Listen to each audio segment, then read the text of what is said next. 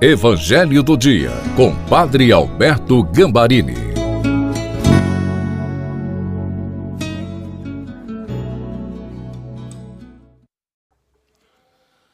Olá, queridos filhos e filhas, estamos chegando na semana mais santa, na semana mais sagrada, a Semana Santa, que começa com o domingo de Ramos.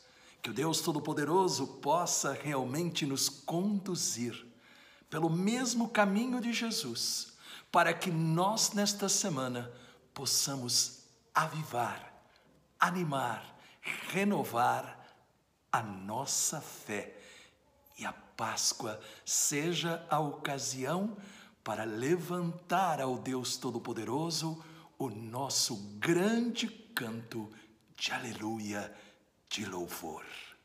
Seja bem-vindo, portanto, seja bem-vinda na grande certeza que a bênção de Deus está com você. Peçamos o Espírito Santo. Pai, estamos iniciando a Semana Santa com o Domingo de Ramos. Ilumina-me, para que eu possa, junto com todos os teus filhos e filhas, cheios do Espírito Santo, dar com o Evangelho nesta semana os passos para a nossa morte para o pecado e a ressurreição para uma vida de vitória. Amém. Em nome do Pai, do Filho e do Espírito Santo. Amém. Hoje, domingo de Ramos, nós entramos, como já falamos logo no início, na Semana Santa. A Semana das Semanas, a semana mais sagrada de todo o ano. Somos convidados a estar com Jesus para iniciar o caminho da paixão, morte e ressurreição. Este domingo começa com a alegria de Jesus sendo recebido com hosanas, com cânticos nas portas da cidade santa Jerusalém e termina com a cena dramática, dolorosa da crucificação. O Evangelho fala dos detalhes da paixão de Jesus a gravidade do nosso pecado e o extraordinário amor de Deus. Eu quero meditar hoje o evangelho mais longo, que nem sempre é lido, mas é bom meditá-lo. Marcos, capítulo 14, versículos 1 até o capítulo 15, versículo 47. Não vamos ler, mas nós vamos meditar o significado deste evangelho através de três cenas aparentemente estranhas que nem sempre, quem sabe, a gente prestou atenção, mas que tem um grande impacto espiritual se nós as entendemos. A primeira é a mulher com o frasco de perfume raro, que despeja tudo na cabeça de Jesus. Um perfume caro.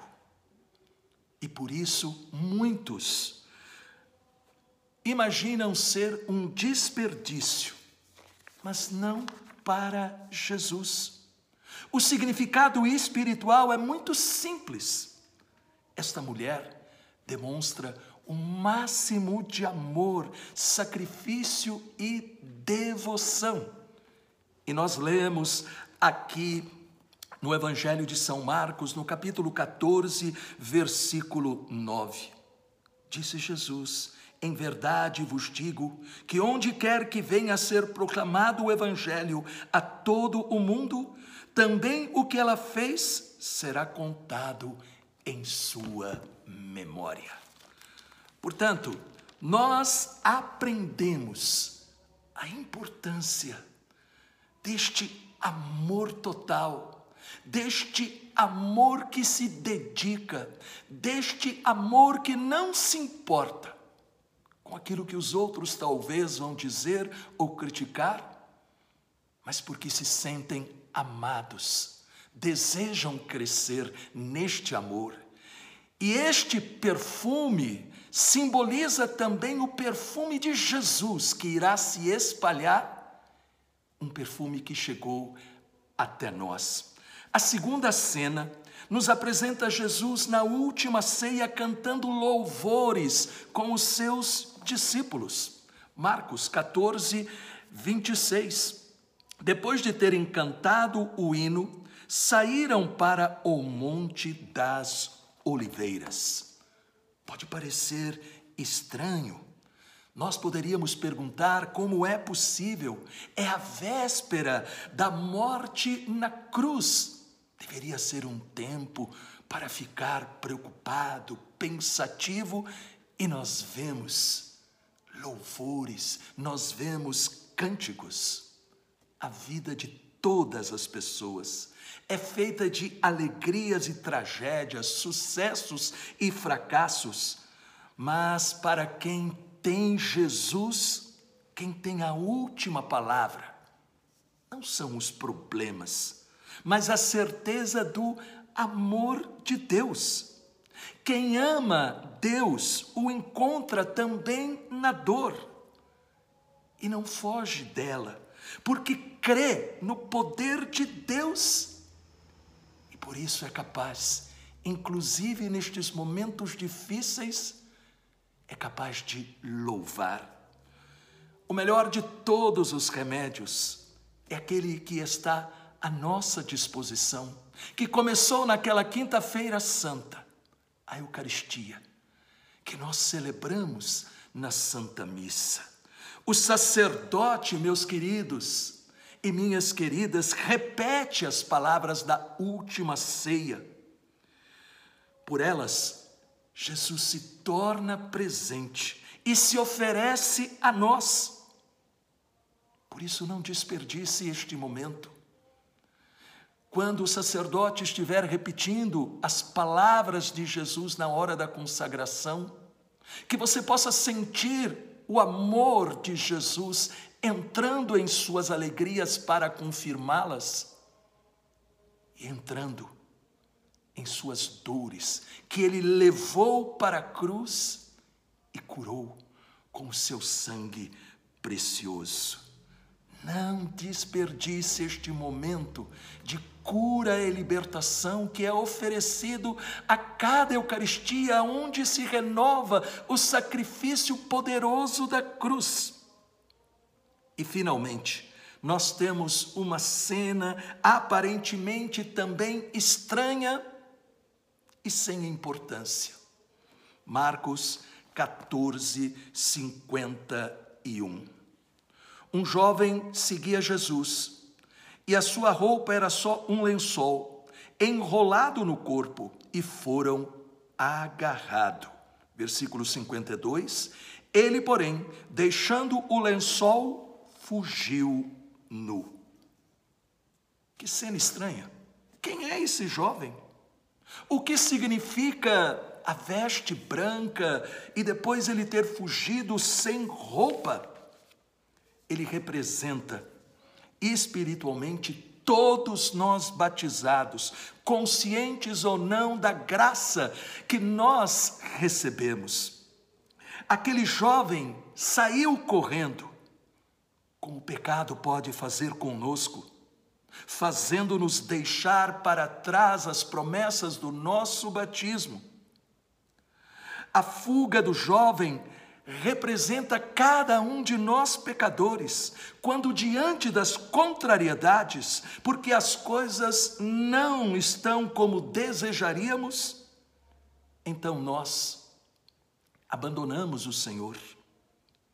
Mas não quero falar somente de notícias tristes. Existe esperança, porque este jovem dizem muitos dos primeiros pregadores do Evangelho, é o próprio São Marcos, que irá se converter. Sempre existe esperança. E por isso todos os anos nós celebramos a Semana Santa, para que nós possamos perguntar: de que lado eu estou? Entre aqueles que acolhem, acolheram Jesus e depois o rejeitaram, ou entre aqueles que permanecem fiéis. O domingo de Ramos nos pergunta: permanecemos com Jesus, mesmo quando isso custa? Oremos. Senhor Jesus, quero começar hoje o caminho da minha renovação espiritual. Guia-me com o Espírito Santo para que cada dia desta Semana Santa seja um dia de cura e libertação, e assim eu cresça na vida nova, dada pelo teu infinito amor, na tua morte e ressurreição. Amém. Que o Deus Todo-Poderoso, com a intercessão da doce Virgem Maria, Nossa Senhora dos Prazeres e São José, nos abençoe e nos acompanhe nesta Semana Santa, Pai, Filho e Espírito Santo. Amém. Deus te abençoe.